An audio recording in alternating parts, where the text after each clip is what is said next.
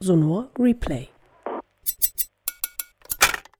Die Schande, ein Weib zu sein oder eine Avantgardistin ihrer Zeit weit voraus dass sie eine Feministin war und dass sie fürs Frauenpfarramt gekämpft hat und erfolgreich dann als erste Gemeindepfarrerin 1931 gewirkt hat, das wusste ich in dem Detail nicht. Ich wusste von ferne, dass sie eine Pionierin war, aber leider war das eben nie ein Thema mit ihr in meiner Jugend. Sagt Christina Caprez über ihre Großmutter Greti Caprez-Roffler, eine äußerst beeindruckende Frau. Ihre Gedanken erinnern oft an ein feministisches Manifest aus dem 21. Jahrhundert, stammen aber aus den 1930er Jahren. Christina Caprez hat sich intensiv mit dem kämpferischen Erbe ihrer Großmutter auseinandergesetzt. Entstanden sind ein Buch, ein Film, eine Hörausstellung und ein stündiges Radiofeature. Dieses Radiofeature Die Schande, ein Weib zu sein, Großmutter, die erste Pfarrerin, dieses möchten wir euch heute vorstellen im Sonor Podcast Replay mit ausgewählten Werken aus der Sonothek, dem Audioarchiv des Sonor Radio und Podcast Festivals. Das Feature von Christina Caprez erhielt am Festival 2018 den Publikumspreis. Ich bin Wilma, Schön seid ihr dabei. Sonor Replay. Die Schande, ein Weib zu sein, Großmutter, die erste Pfarrerin, dauert rund eine Stunde. Danach wirft Christina Caprez ein Schlaglicht auf einzelne Aspekte, die im Radiofeature nicht zur Sprache kommen.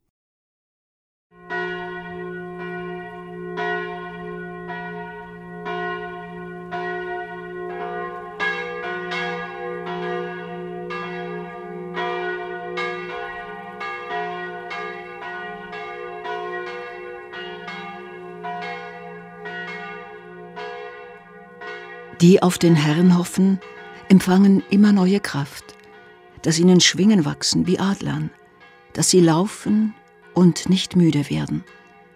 Jesaja Kapitel 40, Vers 31.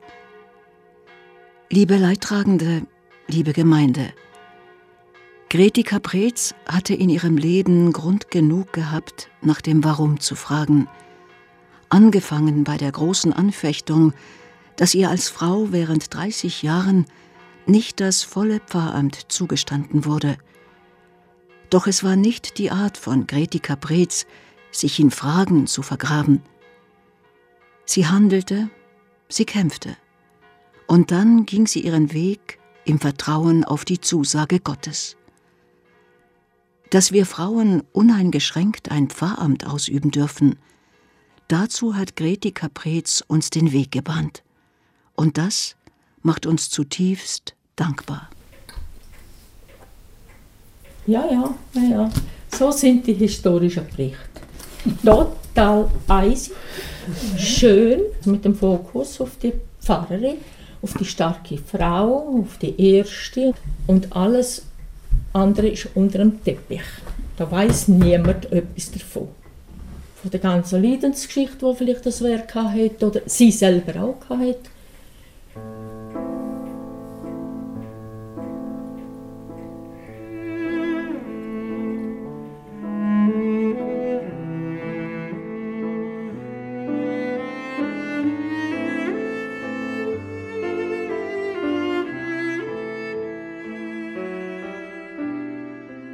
Als meine Großmutter starb, war ich 16 Jahre alt.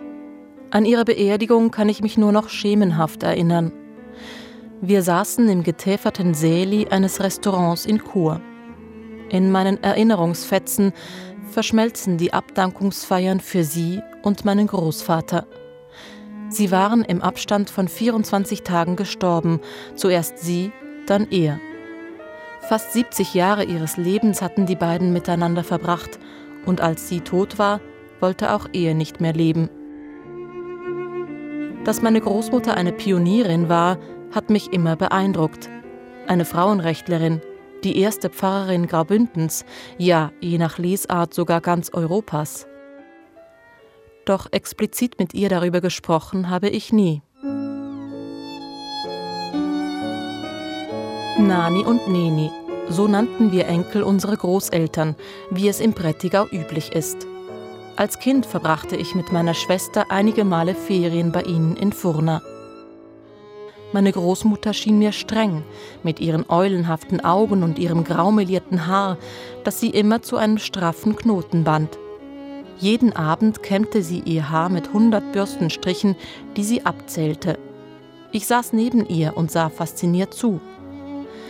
Ihr Essen schmeckte uns Kindern allerdings nicht immer. Doch beim Tellerleermachen kannte sie kein Pardon. Der weitaus lustigere der beiden war mein Großvater, der Neni. Er brachte uns mit kleinen Kartentricks zum Lachen oder er knotete aus einem Stofftaschentuch eine Maus, die ihm aus der Hand hüpfte.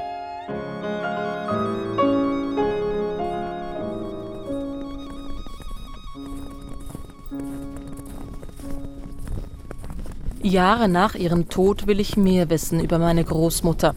Ich besuche meine Tante Margret, die seit einiger Zeit im Haus meiner Großeltern in Furna lebt. Es ist ein kalter Januartag und es hat gerade frisch geschneit. Drinnen in der warmen Stube neben dem großen Kachelofen zeigt mir meine Tante ein paar Kisten mit Fotos, Tagebüchern, Briefen und gesammelten Zeitungsausschnitten. Nani hatte vor ihrem Tod alles fein säuberlich geordnet und mit einem Zettel versehen. Für eine eventuell Theologin unter meinen Enkelinnen und Enkeln. Theologin bin ich zwar nicht, aber da die Tradition der Theologinnen mit meiner Tante Margret endete und in der dritten Generation niemand Theologie studiert hat, nehme ich die Notiz meiner Großmutter als Gruß an mich. Als ich die Briefe und Tagebücher durchblättere, frage ich mich, welche Dokumente Nani wohl aufbewahrt haben mag und welche nicht. Was für ein Bild von sich wollte sie der Nachwelt hinterlassen? Welches Bild mache ich mir heute von ihr? Und warum hadern ihre Kinder, die heute selber zwischen 70 und 80 Jahre alt sind, noch immer mit ihrer Mutter über 20 Jahre nach deren Tod? Nun gibt es wohl nichts anderes mehr als hindurch, und wenn es auch noch so schwer werden sollte, schreibt meine Großmutter in ihr Tagebuch, als sie sich entscheidet, ins Prättigauer Bergdorf Furna zu ziehen und dort eine Stelle als Pfarrerin anzunehmen. Das ist im September 1931. Greti Caprez-Roffler ist damals 25 Jahre alt, frisch gebackene Theologin und Mutter. Sie hat einen neunmonatigen Sohn und einen Mann, der als Ingenieur in Zürich arbeitet. Eine Frau auf der Kanzel, das können sich Anfang der 30er Jahre erst wenige vorstellen, in Grabünden wie anderswo in der Schweiz. In den Zeitungen liefern sich Befürworter und Gegner heftige Gefechte. Nach evangelischer Auffassung soll die Predigt die Verkündigung des Wortes Gottes sein, also einer objektiven Größe. Nun ist aber gerade die Objektivität nicht die Stärke der Frau. Es mag dies in vielen Fällen richtig sein. Der Mann ist zumeist Verstandesmensch, während die Frau Gemütsmensch ist. Nun ist aber die Religion eine Sache des Gemütes in erster Linie, und darum halte ich dafür, dass die Frau für das Predigeramt nicht so ganz ungeeignet ist, wie der verehrte Artikelschreiber es dartun will. Sitzen derzeit mancherorts in der Kirche nicht mehrheitlich ältere Frauen und Kinder? Wir Frauen haben nun das kirchliche Stimmrecht. Wir sind überzeugt, dass vorzüglich vorgebildete Pfarrerinnen ebenso gut sich eignen wie Pfarrherren. Der natürliche Frauenberuf ist der Mutterberuf, und es ist nicht vom Guten, dass sich die Frauen immer mehr in die Männerberufe hineindrängen. Auch wenn sich die Befürworter und Befürworterinnen des Frauenpfarramts in den Zeitungen von damals wacker schlagen, mehrheitsfähig ist ihr Anliegen Anfang der 30er Jahre nicht. In einigen wenigen Kantonen dürfen Frauen in kirchlichen Dingen abstimmen. An einzelnen Orten sind sie als Aushilfspredigerinnen zugelassen, zur Mütterseelsorge oder für Armen- und Krankenbesuche. Aber noch kein Kanton, keine Gemeinde hatte bisher eine Frau zur Pfarrerin gewählt, weder in der Schweiz noch irgendwo sonst in Europa. Warum kommt also ausgerechnet Furna, ein Bauerndorf mit 200 Seelen, auf die Idee, eine Pfarrerin anzustellen, im Jahr 1931, also rund 30 Jahre bevor Frauen in den meisten Schweizer Kantonen offiziell zum Pfarramt zugelassen werden. Und wie kommt meine Großmutter dazu, Theologie zu studieren und Pfarrerin zu werden?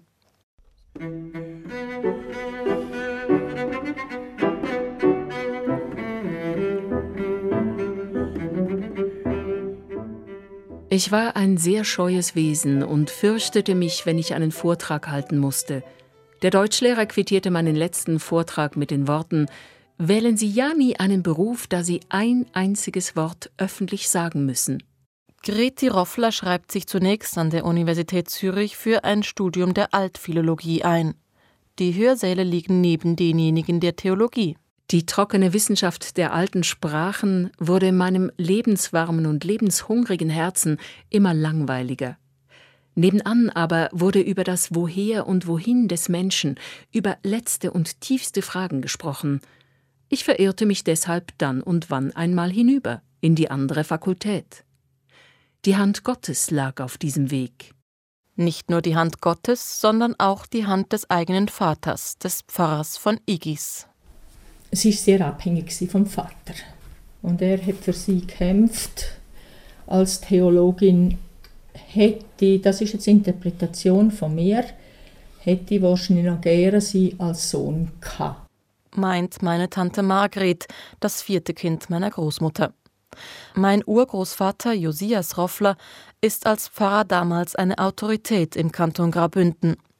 Seinen Einfluss wirft er für die eigene Tochter in die Waagschale. Er setzt durch, dass sie als erste Frau in Graubünden zu den theologischen Examen zugelassen wird, und er bringt auch die Furner auf die Idee, seine Tochter als Pfarrerin zu rufen. Er selber ist in Furner aufgewachsen und seine Tochter verbringt als Kind fast alle Ferien dort im Haus ihrer Großeltern. Anfang der 30er Jahre befindet sich das Dorf in einer misslichen Lage. Man sucht schon seit längerem vergeblich einen Pfarrer. In weiten Teilen des Landes herrscht Pfarrermangel, und Furna hat im Vergleich zu anderen Kirchgemeinden schlechte Karten. Die idyllische Lage auf einer sonnigen Aussichtsterrasse hoch über dem Prättigau beeindruckt kaum einen.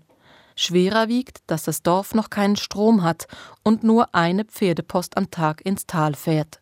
Und vor allem, dass die Gemeinde nur einen kargen Lohn bezahlen kann. Meine Großmutter aber sieht Furna als ihre Berufung. Ich habe es so plötzlich gewusst, dass ich dies versuchen müsse. Und doch hoffte ich heimlich, weder der Gemeindevorstand noch die Gemeinde selber werden so etwas Gewagtes unternehmen, denn ich fürchtete mich noch immer und nicht minder vor dem Amt. Die junge Theologin nimmt also die Wahl an. Die kirchlichen Autoritäten im Kanton sind entsetzt.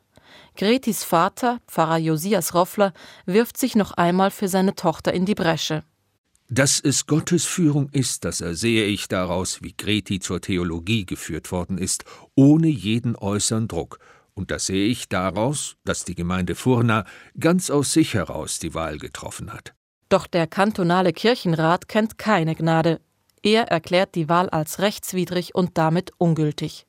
Denn ein Frauenpfarramt müsse erst noch geschaffen werden.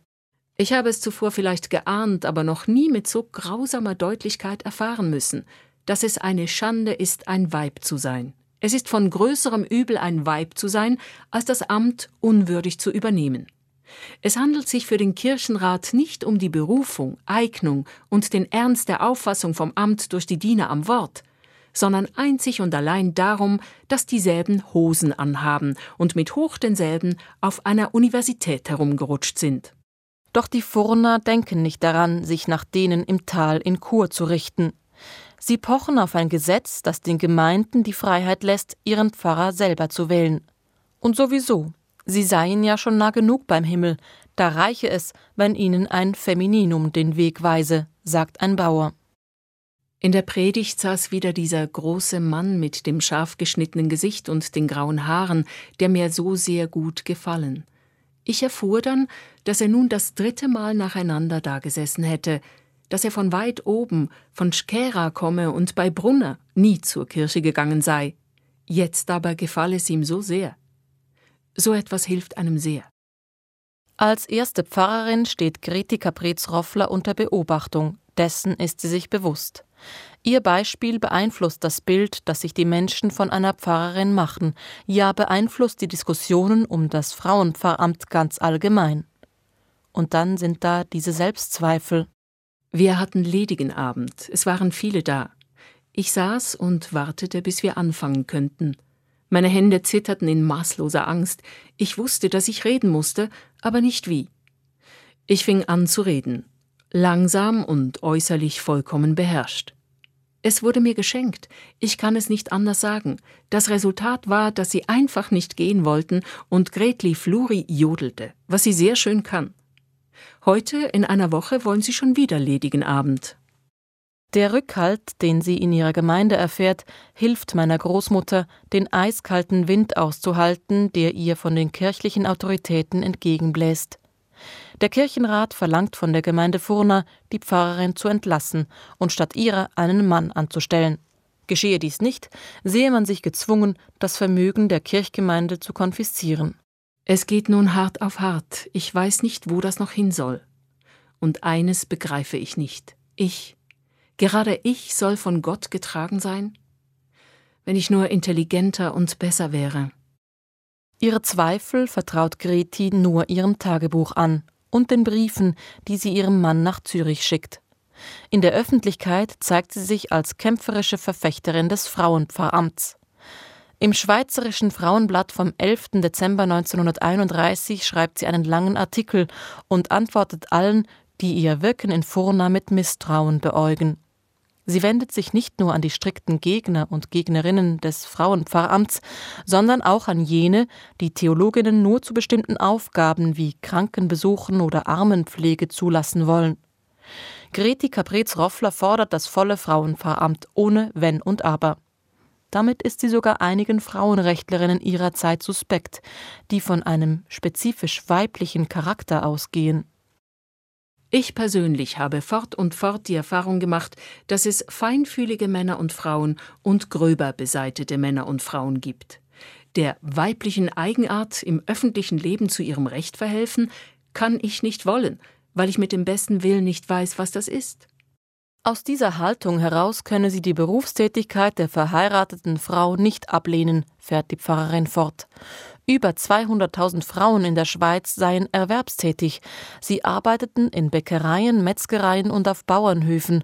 Warum da ausgerechnet verheiratete Theologinnen nicht arbeiten dürften, verstehe sie nicht. Und um den letzten Zweifel auszuräumen, erläutert sie genau, wie sie Haushalt, Kindererziehung und Pfarramt organisiert. Sämtliche Haushaltungssorgen sind mir abgenommen. Ich habe eine überaus tüchtige, selbstständige Haushälterin bleibt also einzig die Sorge um das Wohlergehen meines kleinen Sohnes. Ich bade ihn jeden Morgen um sieben Uhr selber. Während der Unterrichtsstunden ist er in der Obhut meiner Haushälterin oder schläft. Die übrige Zeit spielt er im Kinderhag in einer sonnigen Ecke meines Studierzimmers. Und ich freue mich jeden Tag, dass er noch keine Ahnung hat, dass man sich sogar in den Zeitungen um sein Wohlergehen kümmert. Dann wäre er vielleicht nicht so vergnügt, kräftig und gesund, wie der kleine zehn Monate alte Kerl es ist. Und überhaupt müsse man all die Fragen, die man ihr stelle, auch allen Vätern stellen, fährt meine Großmutter in ihrem Artikel fort. Es dünkt mich immer merkwürdig, wenn man davon spricht, der Beruf brauche den ganzen Menschen, und dann denkt, der Familienvater könne selbstverständlich einen Beruf ausüben, die Familienmutter aber nicht. Leider ist es eben so, dass unsere Familienväter den Menschen im Beruf lassen und in der Familie dann nichts mehr übrig haben. Ich würde es für unsere Zeit für viel dringlicher halten, den Ruf zu erheben, den Mann und Vater mehr zurück in die Familie, mehr Zeit für Frau und Kind, mehr Zeit auch Mensch zu sein.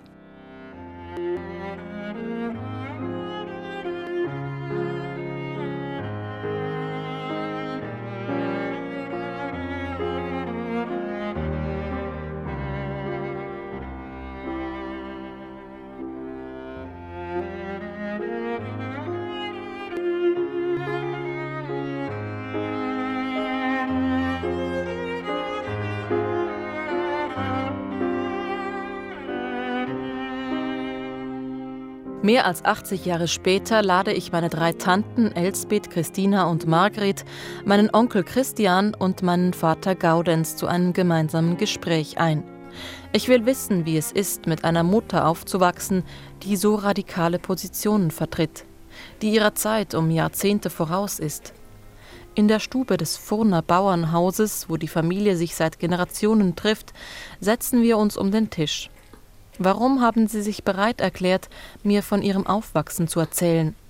Wahrscheinlich schon auch, weil wir die Mutter als eine spezielle und eine interessante Persönlichkeit erlebt hat. Für mich ist das Gespräch jetzt gerade unter uns Geschwistern auch noch sehr wichtig. Einfach damit ich auch aus der anderen Perspektive meine Mutter sehe. Dass sie nicht wie früher die Mutter vergöttern und jetzt verdammen so, sondern dass ich einfach die verschiedenen Facetten kann stehen lassen und neu sehen, Mutter.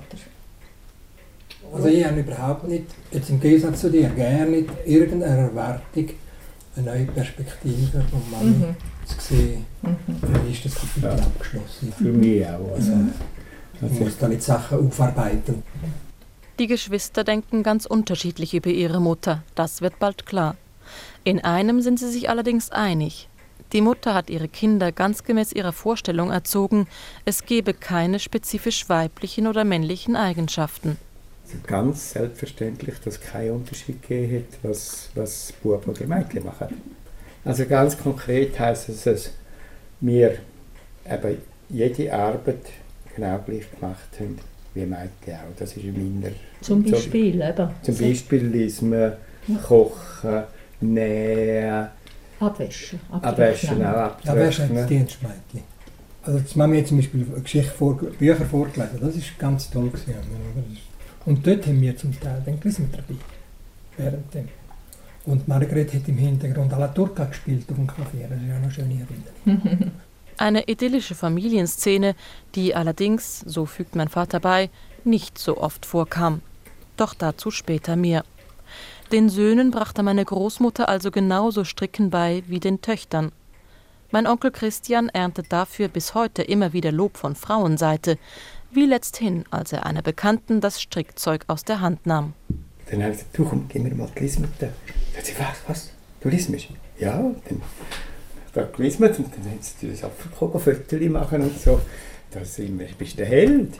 Auch mein Vater Gaudenz stößt bei Frauen auf viel Wohlwollen wegen seiner Kochkünste. Auch heute noch bin ich ein Exot, wenn ich zusammen bin. Ich bin ja viel in Gremien mit Frauen, da mit den kulturellen Vereinen, wo ich bin. Und dann reden sie über Männer oder weil die ungeschickt sind im Haushalt. Und nachher kommt aus, dass die Frauen wollen gerne nicht, dass die Männer in die Küche kommen. In diesem Punkt unterschied sich meine Großmutter allerdings nicht von anderen Frauen. Auch in ihrer Küche stand der Mann nicht am Herd, höchstens der Sohn. Zum Beispiel ist die Mami mal weg eine Woche und die müssen für den Netti kochen. Ah ja, das Dienstmädchen nicht rum. Ja, gewesen. ist kein Dienstmädchen gewesen. Ja, so gut, das war Risotto rein können, also weißer Reis und, und äh, Büchserbsli und Rüebli machen. Also wir haben Koch Reisring gemacht. Der Etti hat nie, der hätte kein Ei können kochen. Du wirst dann äh, die Briefe lesen vom Mami und Nona und von Nona zurück. Und wie die Mami ständig in den Briefen, bevor sie Retti geheiratet hat, hat müssen der Nona beteuern, dass sie auch kann, trotz Blaustrumpf eine gute Ja. Hausfrau sein und kochen und für ihren geliebten Sohn sorgen, weil die Nona hat nur unter dieser Bedingung ihren Sohn freigegeben. Warum aber forderte meine Großmutter später in der Ehe ihren Mann nicht dazu auf, im Haushalt mitzuarbeiten? So wie sie im Vortrag der Frauen beigebracht hat, es gibt keinen Unterschied zwischen Bub und Mädchen. Alles, wo den Unterschied ist, ist angezogen. Das heißt, ihren eigenen Mann hat sie nicht mehr können ummodeln, den hat sie nicht können erzeugen. Ansonsten allerdings sei in der Beziehung ihrer Eltern vieles anders gewesen als in anderen Ehen jener Zeit. Angefangen von der Liebe zwischen den beiden, die ein Leben lang andauerte. Ich finde, wir haben ein wirklich komplettes Bild vom Leben. Wir haben ein komplettes Bild von Sexualität, allerdings in dem Rahmen von der Ehe. Meine Eltern hatten ganz eine enge Beziehung gehabt miteinander. Und ich wollte eigentlich immer eine Ehe können haben, wie sie haben. Also sie sagt genau, was er sagt. Ich habe immer gedacht, sie haben eine sehr gute Ehe, aber die Rollen sind verdreht gewesen. Mhm. Dass die Mami mehr das Männliche war und, und er mehr das Weibliche. Außer dem Haushalt. Ja.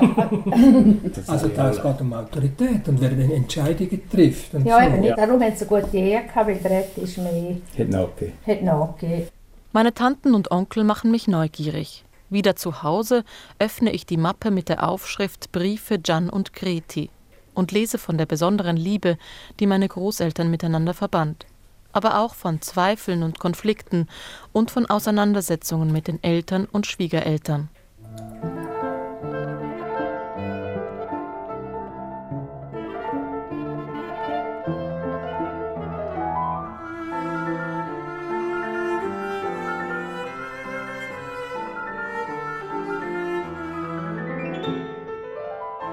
Zürich, den 26. Januar 1926.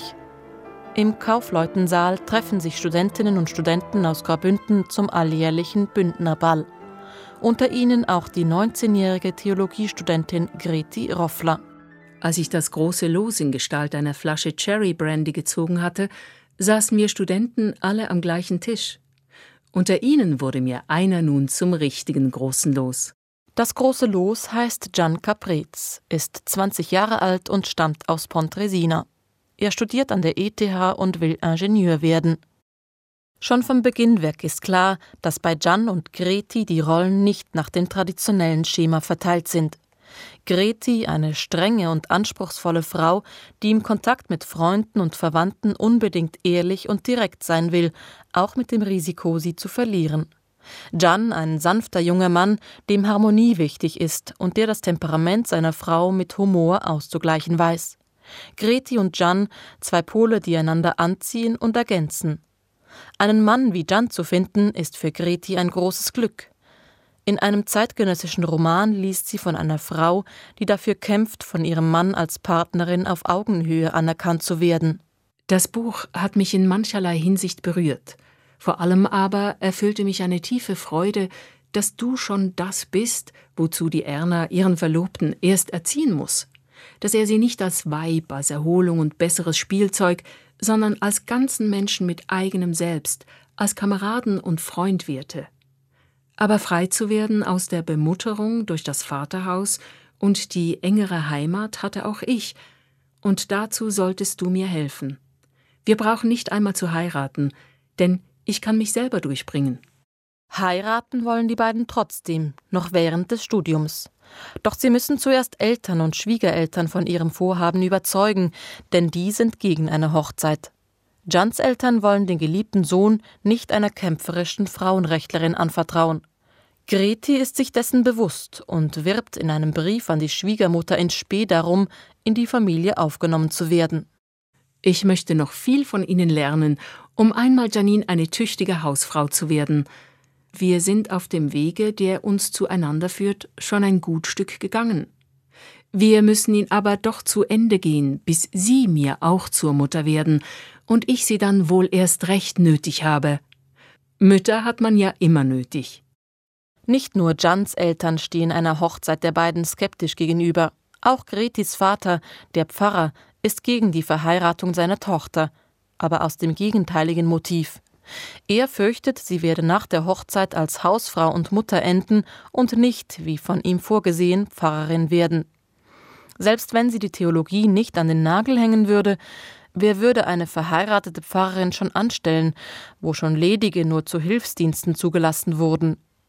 Sogar Greti selber malt sich in einem Brief an ihren Geliebten ein Leben als ledige Pfarrerin aus. Stell dir vor, wie das nett wäre, wenn wir in 40 Jahren mit weißen Haaren in meinem Pfarrgarten auf und abwandeln würden. Da würden sie sagen, die beiden hatten sich einmal lieb, aber sie blieb dann ihrem Beruf treu, und er hat dann auch nicht geheiratet. Wir würden ja zu Heiligen werden. Im Sommer 1929, zweieinhalb Jahre nachdem sie sich kennengelernt haben, läuten dann doch die Hochzeitsglocken. Und wenig später finden sich mein Großvater und meine Großmutter frisch vermählt auf einem Ozeandampfer wieder, unterwegs nach Brasilien. Gian, der frisch gebackene Ingenieur, hat einen Arbeitsvertrag am Polytechnikum in São Paulo im Gepäck. Und Griti die Bücher fürs Theologiestudium. Ihr Plan, sich in São Paulo in die Literatur vertiefen und nach einem Jahr in die Schweiz zurückreisen, um das Schlussexamen an der Theologischen Fakultät abzulegen. Für sie kommt der Ruf nach Brasilien zum richtigen Zeitpunkt. Kurz zuvor hat die Bündner Synode, das kantonale Pfarrerparlament, zwar das Frauenpfarramt gut geheißen, ein Beschluss, der nach meiner Großmutter Lex Greti genannt wird. Aber die Sache hat zwei Haken. Zum einen sind nur ledige Frauen fürs Pfarramt vorgesehen, und zum anderen muss das reformierte Stimmvolk noch seinen Segen dazugeben. Für die mittlerweile verheiratete Greti Caprez-Roffler hat der Beschluss also keinen unmittelbaren Wert. Und da außer ihr keine andere Anwärterin in Sichtweite ist, wird die Abstimmung vertagt. Für meine Großmutter ist dieses Zögern ein weiteres Zeichen, dass die Schweiz zu eng ist für Frauen wie sie. Hinaus in die weite Welt und fremde Lande und Schicksale sehen, aber allein kann ich dies nicht, nicht weil ich leider eine Frau bin, aber weil leider die Welt so ist, dass wir Frauen nicht ohne Gefahr allein die ganze Erde unsere Heimat werden lassen können. Aber ich brauch dies ja gar nicht. Dich treibt es doch auch hinaus, wir können ja miteinander gehen, Hand in Hand in die Weite hinausziehen, auf eigenen Füßen stehen und miteinander durch Not und Mangel den Kampf ums Leben hindurchgehen. Nun also Brasilien. Während Jan sich am Polytechnikum mit brasilianischen Hölzern beschäftigt, besorgt Greti den Haushalt und lernt auf ihr theologisches Schlussexamen. In São Paulo existiert Ende der 20er Jahre eine deutschsprachige evangelische Gemeinde. Hier findet meine Großmutter ein offeneres Klima als in der Schweiz. Hier ist sie als Theologin willkommen, sogar ohne Schlussprüfung. Vorletzte Woche kamen die beiden Pastoren zu mir, und ich habe nun den Kindergottesdienst übernommen, soll auch eine Predigt bekommen. Und so eröffnet sich meiner Großmutter in Brasilien die Möglichkeit, das zu tun, was ihr in der Schweiz untersagt ist, auf der Kanzel zu stehen und zu predigen. Ich bin überzeugt, dass ich hier sehr oft predigen kann, wenn ich will. Auch meiner übrigen Mitarbeit wird kaum etwas in den Weg gelegt werden. Dass ich einen Rock anhabe, das spielt hier deshalb keine Rolle, weil sie keine Tradition haben. Deshalb sind hier viel mehr Dinge möglich als drüben. Sie beziehen ihre Kultur von drüben. Und da braucht nur einer der Pastoren zu kommen und zu sagen, das hätte man drüben, dann haben sie nichts dagegen. Die positiven Erfahrungen lassen in Greti Hoffnungen für die Zukunft wachsen. Seht ihr, dies ist es, dass ich eigentlich das Gefühl habe, ich von mir aus sollte eigentlich hier bleiben, für immer. Hier kann ich voraussichtlich viel freier arbeiten als drüben. Doch zuerst muss die Theologiestudentin das Schlussexamen an der Universität Zürich ablegen. Und dann will sie unbedingt Kinder. In einem Brief an ihre Mutter erzählt sie in klaren und direkten Worten von ihrem Plan. Sie und Jan hätten vor, im Mai 1930 ein Kind zu zeugen. Sie würde dann im Oktober für das Examen in die Schweiz reisen und dort im Januar ihr Kind gebären dass eine schwangere Frau doch nicht ein Examen machen könne, ästhetisch oder sittlich oder weiß ich was nicht, rührt mich gar nicht. Das geht die Professoren dann nichts an, ob ich als schwangere Frau Examen machen will oder nicht. Darüber gibt es zum Glück keinen Paragraphen. Es würde mich aber schrecklich reizen. Die Frau mit ihrem hohen, hehren Mutterberuf macht just während der Schwangerschaft Schlussexamen. Welche Schändung der göttlichen Schöpfungsordnung. Kaum zu glauben, alles geht nach Plan. Im Mai 1930 wird meine Großmutter schwanger. Im Herbst kehrt sie in die Schweiz zurück, allein auf dem Ozeandampfer mit einem Kind im Bauch. Sie legt ihr Examen ab und im Januar bringt sie ihr erstes Kind, Gian Andrea, zur Welt. Während dieser Zeit ist mein Großvater in São Paulo. Er wird erst einige Monate nach der Geburt in die Schweiz zurückkehren. In ihren Briefen an ihn macht sich meine Großmutter auch Gedanken um ihre zukünftige Rolle als Eltern und insbesondere auch die Rolle ihres Mannes als Vater. Die Väter sind ja in unserer heutigen verkehrten Gesellschaftsordnung nicht Erzieher, sondern Ernährer in der Familie. Mein Lieber, du sollst es erziehen, Du sollst es hineinstellen in die ganze Unsicherheit, in der wir stehen, sollst ihm davon reden, dass uns die Gesellschaftsordnung, die Ehe, die Ordnung des Staates, die Geschlechterordnung fraglich war, dass uns nur eines feststand, das Verfügungsrecht Gottes. Meine Großmutter empfindet sich 1930 an der Schwelle zu einer neuen Epoche. Ihre Eltern und Schwiegereltern seien noch in einer alten Zeit verhaftet. Das Verhältnis zu ihnen sei von Hierarchie und Heuchelei geprägt. Ihren Eltern gegenüber fühlt sie sich grundlegend fremd und sie beklagt das mangelnde Interesse der Eltern für sie. Sie wollen nicht wirklich um mich wissen. Und sie, das ist zwischen Papa und seinem Etti genauso. Äußerlich bestes Einvernehmen und innerlich vollkommen verschiedene Welten. Mit den eigenen Kindern wolle sie es anders machen, schreibt meine Großmutter ihrem geliebten Mann in Brasilien. Sie äußert aber auch Angst, dass ihr dies nicht gelingen könnte. Ich fürchte mich vor unseren Kindern. Deshalb möchte ich nicht, dass unser Leben sich in Hingabe für unsere Kinder erschöpft, einfach weil dies keine Aufgabe ist, die sich lohnt, weil sie selber es nicht wollen. Sie sollen uns nicht Lebensinhalt werden. Dies wäre ein Wahn denn sie wollen ihr eigenes, selbstständiges Leben leben. Wohl aber sollen sie das Recht und die Gelegenheit haben, in unserem anderweitig reich erfüllten Leben einen Platz zu finden, uns immer bereit, als Freund und Kamerad zu wissen.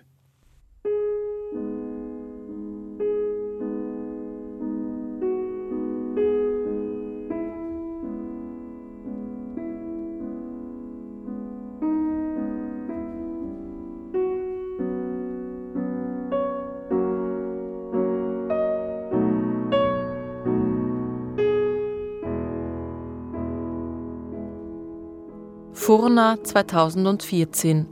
Am Familientisch trocknet sich meine Tante Margret gerade die Tränen ab. Also ich habe das Gefühl, ich sind in alles hineingeschupft worden. Und zwar von klein auf.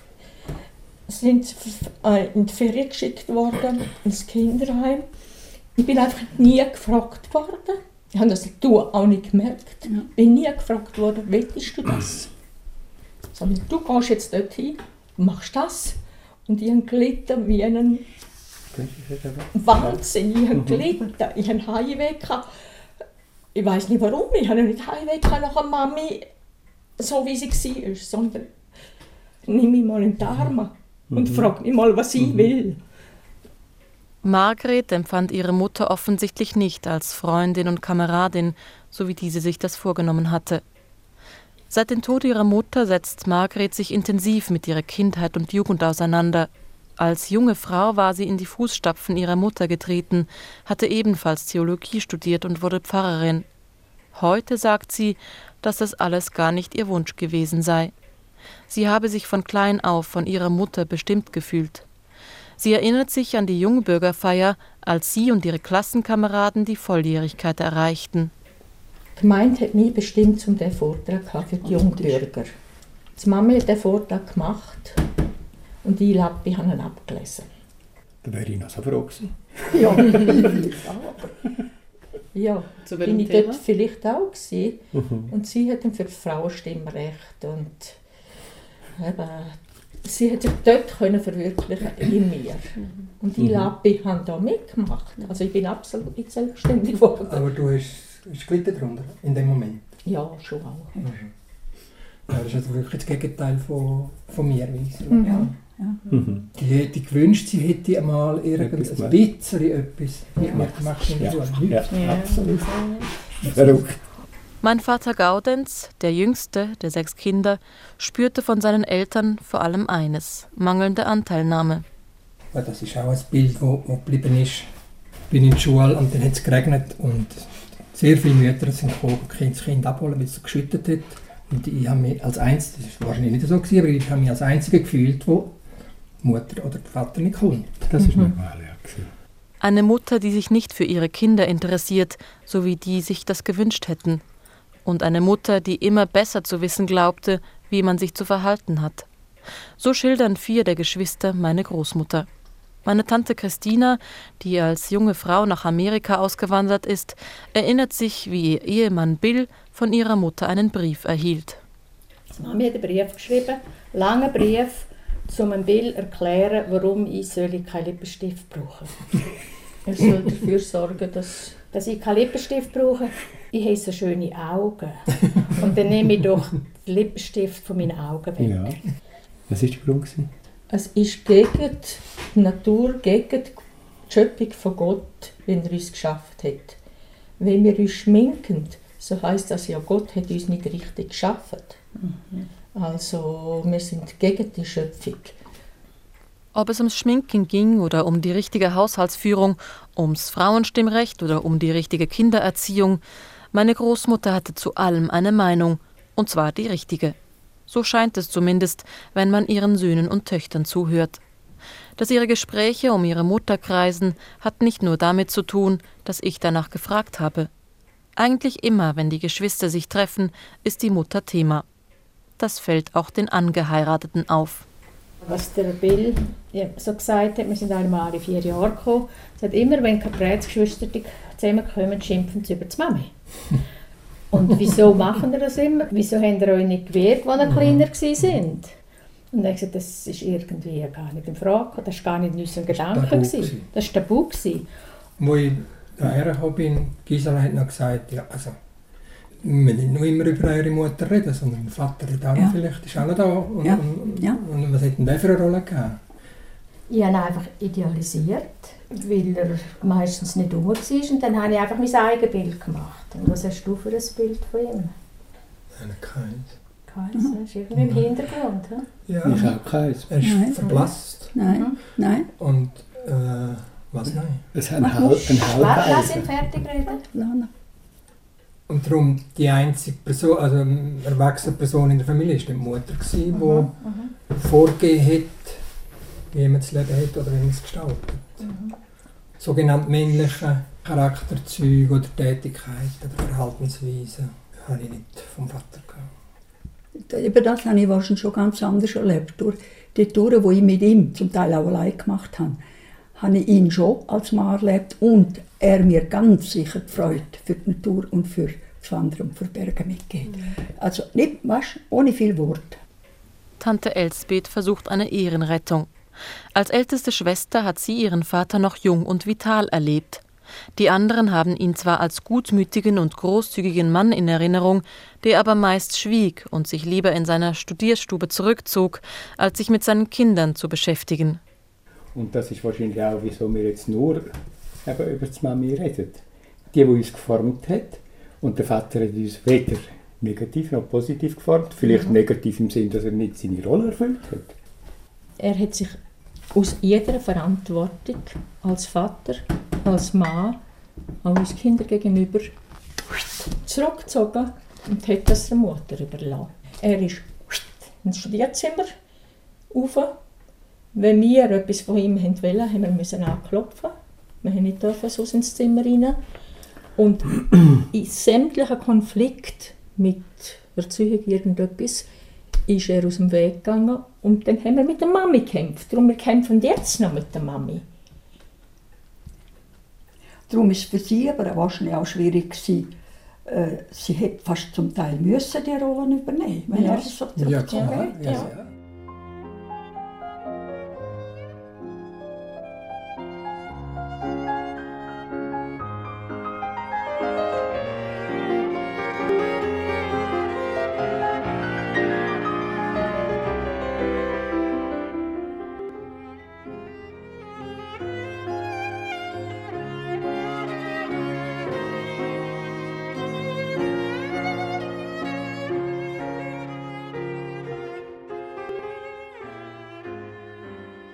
Abwesend von der Familie ist mein Großvater von Anfang an.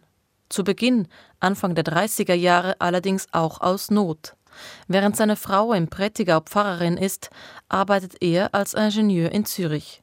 Die Reise von Zürich nach Furna ist damals lang, und so kann mein Großvater Frau und Kind nur zweimal im Monat besuchen. Die Trennung empfinden Jan und Greti als großes Opfer, ein Opfer, das Gott so bestimmt hat. Er schließlich hat jeden von ihnen für seinen Platz vorgesehen. Brüderlein, Brüderlein, ich glaube, ich habe mehr auf mich genommen, als ich tragen kann. Ich kann es jetzt schon fast nicht mehr aushalten, ohne dich zu sein. Wenn ich so ein klein bisschen den Schleier lüften könnte und sehen, wo wir in zwei Jahren sind. Nein, noch lieber möchte ich sterben, jetzt mit dir zusammen. Besonders schmerzlich vermisst meine Großmutter ihren Ehemann im Konflikt zwischen der Kirchgemeinde von Furna und dem kantonalen Kirchenrat. Im Frühling 1932 verhärten sich die Fronten. Weil Furner sich nicht bereit erklärt, die Pfarrerin zu entlassen, droht der Kirchenrat, das Vermögen der Kirchgemeinde zu beschlagnahmen. Der Gemeindekassier von Furna schickt deshalb seine Tochter hinüber ins Pfarrhaus, um meiner Großmutter vor einer möglichen Pfründung einen Jahreslohn im Voraus auszubezahlen. Furna, den 14. April 32. Geehrte Frau Pfarrer, da mir heute nicht recht wohl ist und wir Ihnen den Jahresgehalt von Franken 2500, also bis am 1. April 1933 zum Voraus auszahlen möchten, so erlaube ich mir, Ihnen oben genannte Summe durch mein Anni zuzustellen. Betty will das Geld lieber nicht im Hause, wenn ich nicht daheim bin. Ich lege dem Betrag noch eine Quittung bei, welche Sie unterzeichnen und Anni mitgeben mögen indem ich hoffe, Sie werden unsere Zahlung in vorliegendem Sinn annehmen. Grüßt Sie freundlich, Andreas Züst. Etwa zur selben Zeit lassen die kantonalen kirchlichen Behörden die reformierten Stimmberechtigten über das Frauenpfarramt abstimmen. Zur Debatte steht nur das Pfarramt für ledige Frauen. Für meine Großmutter ändert sich mit der Abstimmung also wenig, aber sie zeigt die Stimmung in der Bevölkerung. Im Abstimmungskampf fahren die Gegner schweres Geschütz auf aber auch die Befürworter und Befürworterinnen melden sich lautstark zu Wort. Die Frau auf der Kanzel ist und bleibt für uns in Altfrie-Rätien ein unverdaulicher Brocken. Es soll sich mehr um Anwärterinnen der unteren Schweiz handeln, ins Bündnerland hinaufpilgern und dort ihre hypermoderne, größtenteils linksorientierte Theologie predigen möchten. Die Amtsführung verschiedener Pfarrer lässt sehr zu wünschen übrig und ist nicht geeignet, das Ansehen der Kirche zu heben. Eine Auffrischung ist da bitter nötig. So wollen wir mit Pfarrerinnen einen Versuch machen. Wir sind alle Glieder an einem Leibe. Das Auge kann nicht hören, das Ohr kann nicht sehen. So gehört auch jeder Mensch an seinen besonderen Platz. Darum schweige die Frau in der Gemeinde. Diese Bibelstelle ist mit größter Wahrscheinlichkeit unecht. Sie steht in entschiedenem Widerspruch zu verschiedenen Stellen desselben Briefes, nämlich 1. Korinther Kapitel 11 Vers 5. Jede Frau, die mit unverschleiertem Antlitz betet und prophezeit, schändet ihr Haupt. Also darf sie, wie der Mann, beten und prophezeien. Im Himmel gibt es keine Geschlechter. Ich glaube, es braucht bei einer Frau mehr Mut und Überzeugungskraft, dem Rufe zu folgen, weil der Weg für sie durch verschiedene Hindernisse gehemmt ist. Die Abstimmung über das Frauenpfarramt in Graubünden von 1932 ist europaweit die erste ihrer Art. Das reformierte Stimmvolk lehnt die Vorlage mit fast zwei Drittel Nein-Stimmen ab. Eine schmerzhafte Niederlage für meine Großmutter und ihre Kampfgenossinnen. Umso schmerzhafter, dass auch viele Frauen dagegen stimmen. In Grabünden dürfen sie in kirchlichen Dingen seit 1918 an die Urne gehen. Grete Caprez-Roffler bleibt insgesamt drei Jahre als Pfarrerin in Furna. Die Arbeit im Bergbauerndorf gefällt ihr so gut, dass sie die letzten anderthalb Jahre nach der Konfiszierung des Kirchgemeindevermögens für Gotteslohn arbeitet. In einem Vortrag beschreibt sie den Alltag in Furna in schwärmerischen Worten. Die ganze Familie, Mann und Frau und Kinder stehen miteinander in der Arbeit. Die Kinder wachsen in die Gemein- und Kameradschaft der Eltern hinein. Frauen und Mädchen besorgen manchmal einen ganzen Stall Vieh, fahren mit Ross und Wagen. Die Frauenfrage ist hier längst gelöst.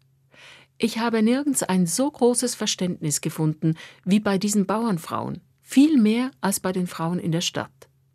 Als ich diesen einmal sagte, ein Kind könne sicherlich auch gedeihen, wenn die Mutter nicht selber seine Windeln wasche, verschrien sie mich als verrücktes Weibsbild. Die Vornerinnen lächelten nur dazu. Sie können durchaus nicht verstehen, dass da überhaupt ein Wort zu verlieren sei über die Möglichkeit oder die Unmöglichkeit, Ehe und Pfarramt zu vereinen. Ein Foto aus jener Zeit zeigt die Pfarrerin in modernen Pluderhosen auf Skiern vor ihrem Haus bei strahlendem Sonnenschein. Hosen trug sie, wenn sie im Winter als Seelsorgerin auf Skiern von Haus zu Haus zog. Im Alltag hielt sie sich ansonsten an die damalige Kleiderordnung, die für Frauen Röcke vorsah. Allerdings setzte sie durch, dass die Schulmädchen im Winter Hosen tragen durften, weil die Röcke im tiefen Schnee sofort nass wurden und die Mädchen krank. Alte Furnerinnen erinnern sich noch heute dankbar an das erste Mal, als sie in Hosen zur Schule durften.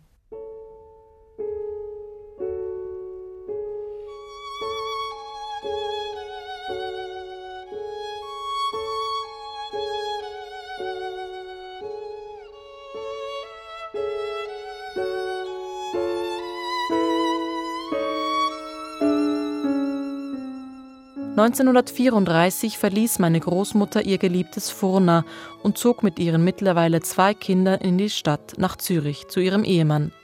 Endlich war die Familie vereint.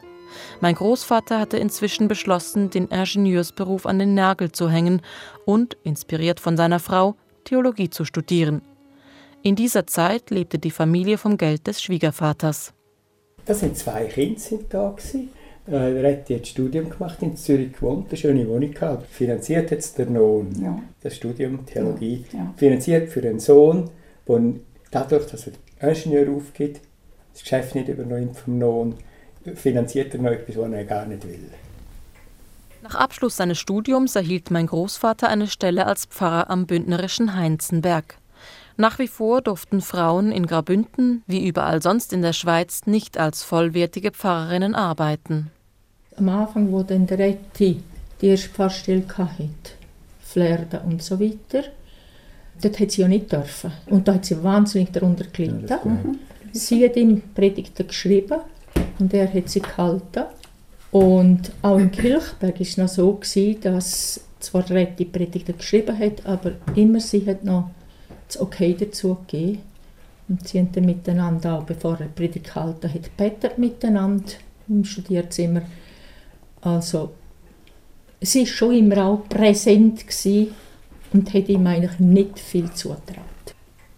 Ob es für meine Großmutter Segen oder Unglück war, dass mein Großvater auch Pfarrer wurde? Dank ihm konnte sie in der Gemeinde wenigstens im Hintergrund mitwirken, seine Predigten schreiben, Stellvertretungen halten. Doch in manchen Gemeinden hätte sie als ledige Frau ganz offiziell als Pfarrerin arbeiten können, Dort verhinderte ihr Status als Verheiratete eine Berufstätigkeit. Immerhin, als die Familie in den 40er Jahren in Chur lebte, arbeiteten beide, mein Großvater und meine Großmutter, als Gefängnis- und Spitalseelsorger. In Kirchberg allerdings, wo die Familie danach fast 20 Jahre lang lebte und die sechs Kinder den Großteil ihrer Kindheit verbrachten, durfte meine Großmutter nicht einmal stellvertreten. Der eifersüchtige zweite Pfarrer im Dorf verhinderte dies. Ich hätte nie gedacht, dass es für mich so schwer werden könnte, einem brennenden Feuer gleich nicht predigen zu dürfen. Dazu kam, dass ihr Mann in der Gemeinde weitaus beliebter war als sie.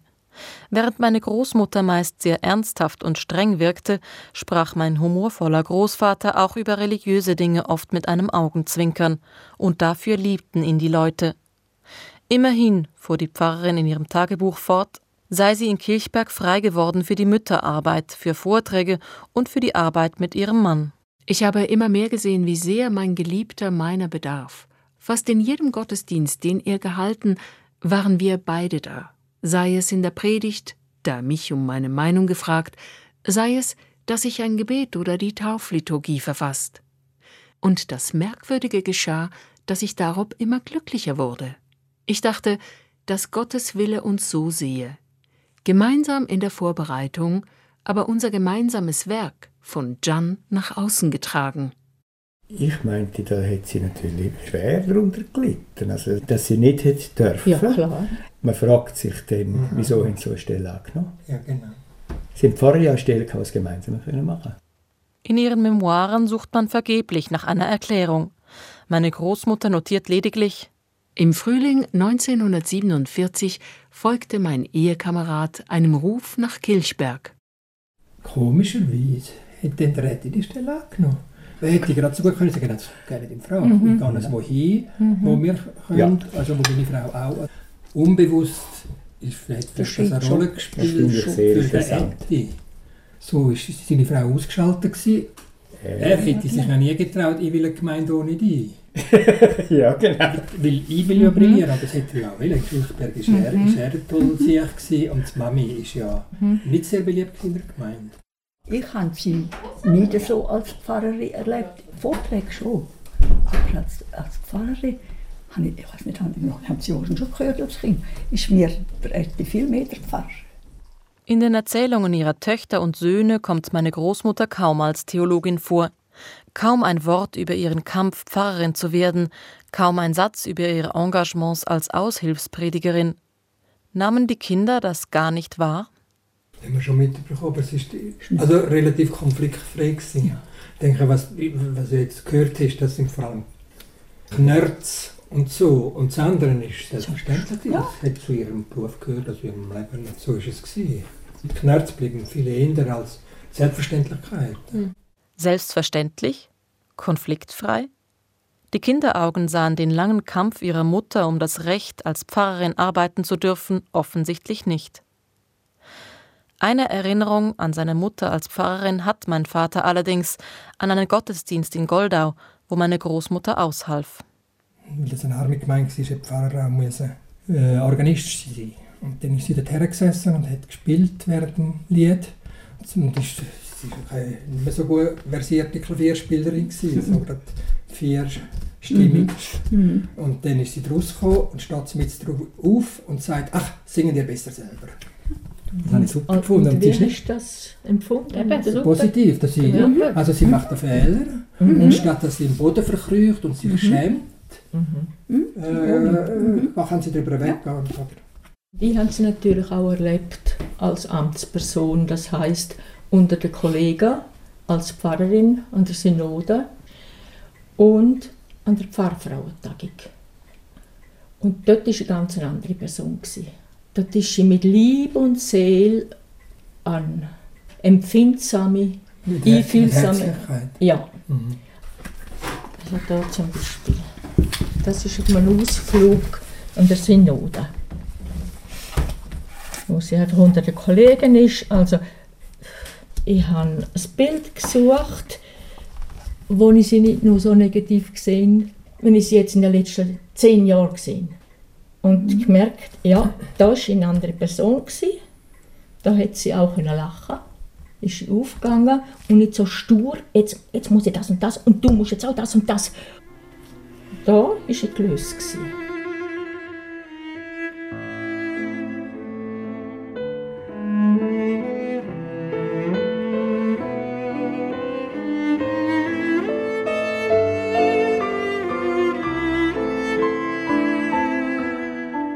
Jahr 1965 durften Frauen in Graubünden endlich auch offiziell als Pfarrerinnen arbeiten.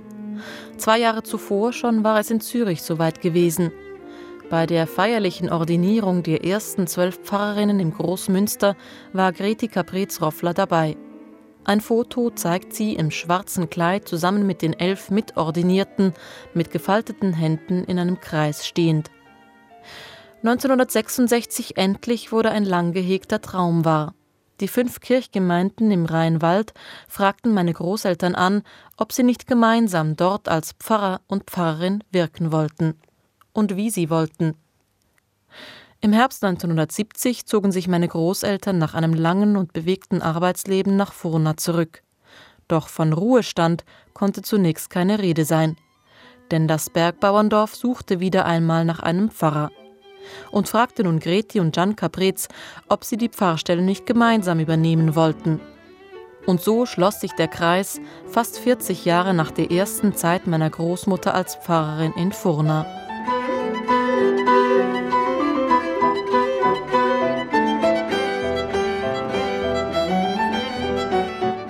Greti Caprez-Roffler, erste Pfarrerin Graubündens, Mutter von sechs Kindern und meine Großmutter. Dem Leben entgegensehen. Ist das nicht das Vermächtnis, das Greti Caprez uns mit auf unseren Weg gibt? Es hat sich seit den 30er Jahren, als Greti Caprez zu wirken anfing, vieles geändert. Dass wir Frauen uneingeschränkt ein Pfarramt ausüben dürfen, Dazu hat Greti Caprez uns den Weg gebahnt. Und das macht uns zutiefst dankbar. Sie haben einander die Grabrede vorgelesen. Zur Nacht. Und die ganze Nacht giggelt da oben. Ich habe neben dran geschlafen. Und am nächsten Morgen habe ich gefragt, wieso haben die die ganze Nacht giggelt? Ja, wir haben eine Grabrede vorgelesen. Ja, für die eigenen, Von früher. was? Die, die sie früher Ah, die, die sie früher was von früher hatten. Und, und haben dann aber beide gefunden, was das für ein Fake sei, also was das für eine Heuchelei. Heuchelei. So Grabreden. Das war herrlich.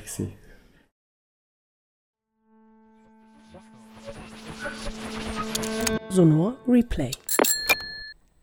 Christina Caprez, deine Großmutter Greti Capetz-Roffler starb, als du 16 Jahre alt warst. Im Feature sprichst du nur ganz kurz am Anfang ein, zwei Sätze über deine persönliche Beziehung zu ihr. Wie hast du sie erlebt? Ich habe sie als strenge alte Großmutter erlebt. Sie war autoritärer, strenger als mein Großvater. Er hat immer mit uns gespielt, hat Scherzchen gemacht, konnte super zeichnen, war humorvoll. Und sie hat uns dann genötigt, das Essen aufzuessen, was uns von unseren Eltern überhaupt nicht bekannt war. Und dass sie eine Feministin war und dass sie fürs Frauenpfarramt gekämpft hat und erfolgreich dann als erste Gemeindepfarrerin 1931 gewirkt hat, das wusste ich in dem Detail nicht. Ich wusste von ferne, dass sie eine Pionierin war, aber leider war das eben nie ein Thema mit ihr in meiner Jugend. Das Feature beruht ja auf Dokumenten, die sie selber der Nachwelt erhalten wollte. Du hast daraus nochmals deine Auswahl getroffen. Wie bist du da vorgegangen? Äh, sehr intuitiv meiner eigenen Neugier nach. Das Feature war ja eigentlich der erste Schritt einer langen Forschung, die schlussendlich fünf Jahre eingenommen hat. Resultat nachher war ein Buch, Die illegale Pfarrerin und eine Hörausstellung und ein Film. Und als ich das Feature gemacht habe, habe ich wirklich eigentlich erst das Gespräch geführt gehabt mit meinen Verwandten, das auch im Feature vorkommt, und äh, einen Teil der Briefe und Tagebücher gelesen. Und dort, ja, habe ich mich vor allem konzentriert auf die Zeit in Furna, weil das so die interessanteste ähm, und auch aufsehenerregendste Zeit war, wo sie eben als Pfarrerin gewählt wurde, eigentlich mehr als 30 Jahre bevor das legal dann möglich war in den meisten Kantonen. Wenn man die Tagebucheinträge hört von Greti Caprez, ihre Gedanken damals in den 30er Jahren, dann waren die ja wahnsinnig revolutionär. Also sie fordert eine bessere Vereinbarkeit von Beruf und Familie, eine andere Geschlechterordnung, ein Leben für Frauen abseits der Kindererziehung auch. Sie war ihrer Zeit weit voraus. Was hat dich an ihr am meisten beeindruckt? Ja, es ist genau das, was du sagst. Also tatsächlich diese Wunsch oder dieser Anspruch auch, sich verwirklichen zu können im Leben und als Frau eben nicht nur der Berufung als Pfarrerin nachgehen zu können, sondern auch ein erfülltes Liebes- und Familien- und, und Sexleben zu haben. Sie sprach auch sehr offen über weibliche Sexualität. Ein Dokument, das ich erst nach Beendigung des Features gefunden habe, ist ihre Abschluss, ihr Abschlussexamen in theologischer Ethik. Das habe ich im Uni-Archiv gefunden. Und da fordert sie einerseits, dass die Väter in der Familie präsenter sein sollen, auch das damals völlig revolutionär, und noch avantgardistischer spricht sie sich für die Polyamorie aus. Also sie nennt es nicht so, aber sie sagt, ähm, dass Monogamie nicht alles sei, dass wenn man sich in jemand anders verliebt, es nicht unbedingt einfacher sei, quasi sich zu trennen von der zweiten Person außerhalb der Ehe, äh, sondern dass man es eben einfach leben solle und zusammen aushalten solle. Also das anno 1930 in einem theologischen Schlussexamen geschrieben, ich meine, das wäre heute ja noch völlig avantgardistisch. Konntest du herausfinden, woher sie diese Gedanken hatte? Also sind die aus ihr selber entsprungen oder gab es auch irgendwelche Vorbilder, Freundinnen, Familienangehörige, die sie beeinflusst haben? Ja, die Frage habe ich mir tatsächlich natürlich auch gestellt und es war nicht so einfach zu beantworten. Ich habe dann in den Briefen und Tagebüchern auch nach Lektüreerlebnissen gesucht. Da bin ich so teilweise fündig geworden. Zum Beispiel hat sie die äh, Bücher von Mary Stopes gelesen, einer feministischen Biologin, die gefordert hat, man müsse den werdenden Müttern den Geburtsschmerz erleichtern. Also es sei nichts Naturgegebenes, dass Frauen leiden müssen bei der Geburt. Und da wurden dann die ersten Medikamente bei der Geburt auch eingeführt. Also solche Texte hat sie gelesen, aber jetzt zum Beispiel ist diese Polyamorie-Gedanken, ich glaube, dass sie das eher aus der eigenen Erfahrung geschöpft hat. Sie hat während dem Studium sich in meinen Großvater und einen zweiten Studenten verliebt. Sie hatte zu ihrer Kantonsschulzeit auch, war sie verliebt in ihre beste Freundin, das, das schreibt sie auch im Tagebuch. Ich glaube, dass das schon Gedanken waren, die aus ihrem eigenen Leben, aus der eigenen Erfahrung kamen. Und das andere ist, glaube ich, auch, dass wir heute vielleicht eine schräge Vorstellung von Vergangenheit haben, dass ähm, solche Ideen früher nicht in der Luft gewesen wären an den Unis oder so. Ja, sie hat Ende der 20er Jahre studiert und in den 20er Jahren, das war eine sehr progressive Zeit zwischen den Weltkriegen. Da waren viel progressivere Gedanken in den Diskussionen, in den öffentlichen, als dann später, zum Beispiel in den 50er Jahren. Gleichzeitig aber nahm sie ja dann auch das Theologiestudium auf. Also sie war gläubige Christin und musste ja all diese Gedanken dann auch noch zusätzlich mit ihrem Glauben vereinbaren. Ja, das stimmt und das hat sie mit großem Selbstbewusstsein getan. Auch das fand ich absolut beeindruckend. Es sind nur sehr wenige Predigten von ihr überliefert, aber eine zum Beispiel ist die Taufpredigt von ihrem zweiten Kind, meiner Tante Elsbeth. Die ist in der Furnerzeit geboren und die Taufpredigt, die dreht sich um die Schöpfungsgeschichte und dass wir heute, beziehungsweise damals, Anfang 30er Jahre, die Vorstellung haben, Mädchen und Jungen müssen unterschiedlich erzogen werden und das sei biblisch begründet wegen Adam und Eva. Und sie nimmt das dann wirklich textexegetisch auseinander und sagt, in der Originalsprache im Hebräischen heiße es eben nicht, Eva sei die Dienerin von Adam, sondern Sie sei die Kameradin und Kameradin, die jemandem hilft oder Gehilfin. Das heißt, er brauche Hilfe, das sei etwas auf Augenhöhe. Sie wären gleichwertige PartnerInnen, die einander beistehen müssen. Und daraus leitet sie dann auch ab, dass man Mädchen und Jungen gleich erziehen solle und dass eigentlich die Geschlechterordnung etwas Menschengemachtes sei und nicht Gottesgemachtes. Also da hat sie sehr stark eine liberale textkritische Auslegung der Bibel auch vertreten, was dann auch im Bergdorf zum Teil bei den konservativen Familien nicht so gut ankam, aber sie hat das durchgezogen. Dieses kleine Bergdorf Furna, das hat mich auch sehr beeindruckt, dass dort wirklich sehr viele Unterstützung, also die, sie haben sich vehement für Greti Caprez eingesetzt. Es wurde sogar das ganze Vermögen der Kirchgemeinde dafür beschlagnahmt. Hast du auch mit Menschen von Furna gesprochen, die sie, sich allenfalls noch an sie erinnern? Ja, das war toll. Ich habe mit zwei sogar Religionsschülern von ihr gesprochen. Die sind mittlerweile gestorben. Die sind in den 20er Jahren geboren und dann in Anfang 30er Jahren waren sie in der Primarschule und konnten sich noch erinnern, auch an eine strenge Lehrerin. Aber sie wollten ihr unbedingt gefallen. Ja, natürlich, die Pfarrerin wie der Pfarrer war eine Respektperson. Und die haben schon auch erzählt, auch Nachgeborene haben erzählt, wie das immer noch im Dorf überliefert wird, dass sie stolz sind darauf, dass ihre Gemeinde, ihre VorfahrInnen eben auch der Landeskirche getrotzt haben und gesagt haben, wir entlassen unsere Pfarrerin nicht, auch wenn ihr uns droht, auch wenn ihr uns sagt, ihr, ihr beschlagnahmt unser Kirchgemeindevermögen, trotzdem wir halten zu unserer Pfarrerin. Und diese Erinnerung ist schon überliefert im Dorf, ja.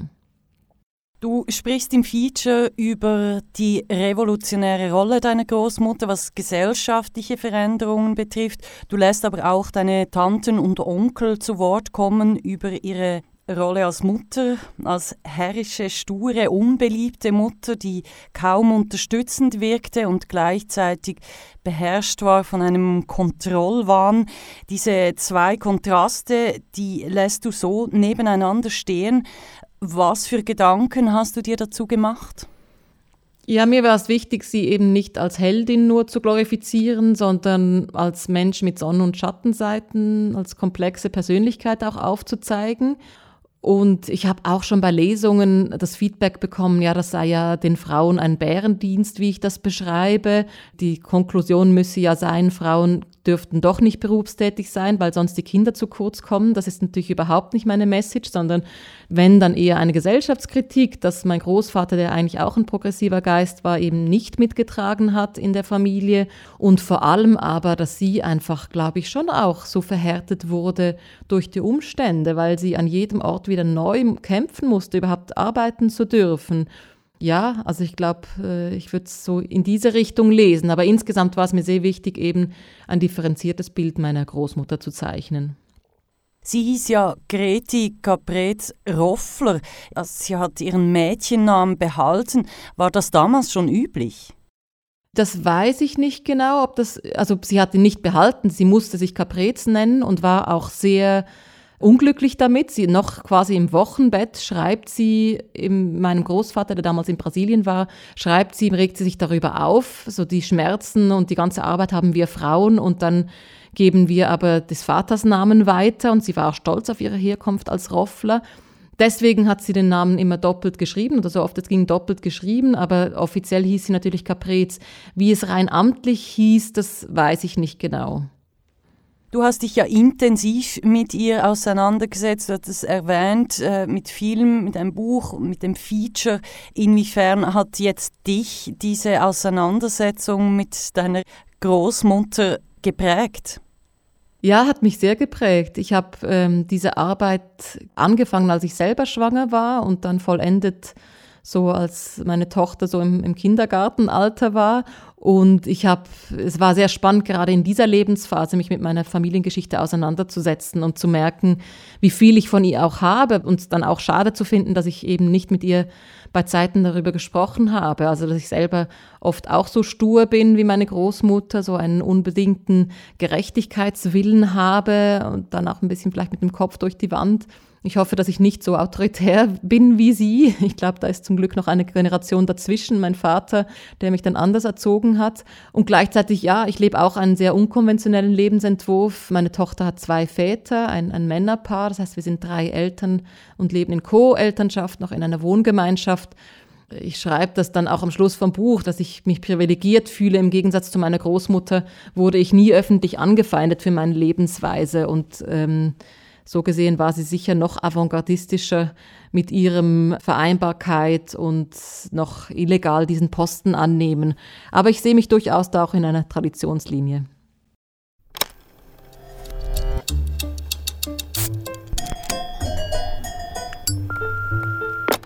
Sonor Replay Neben dem Feature Die Schande, ein Weib zu sein, Großmutter, die erste Pfarrerin, hat Christina Caprez ein Buch und einen Film über Greti Caprez-Roffler veröffentlicht.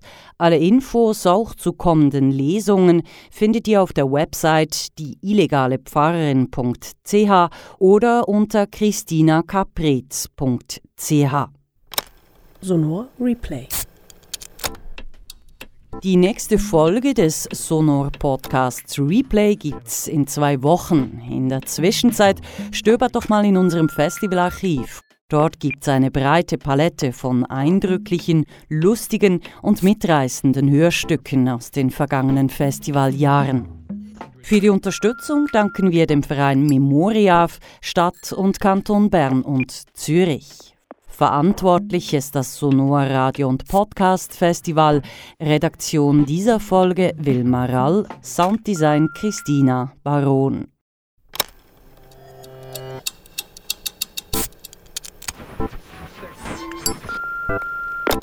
Sonor Replay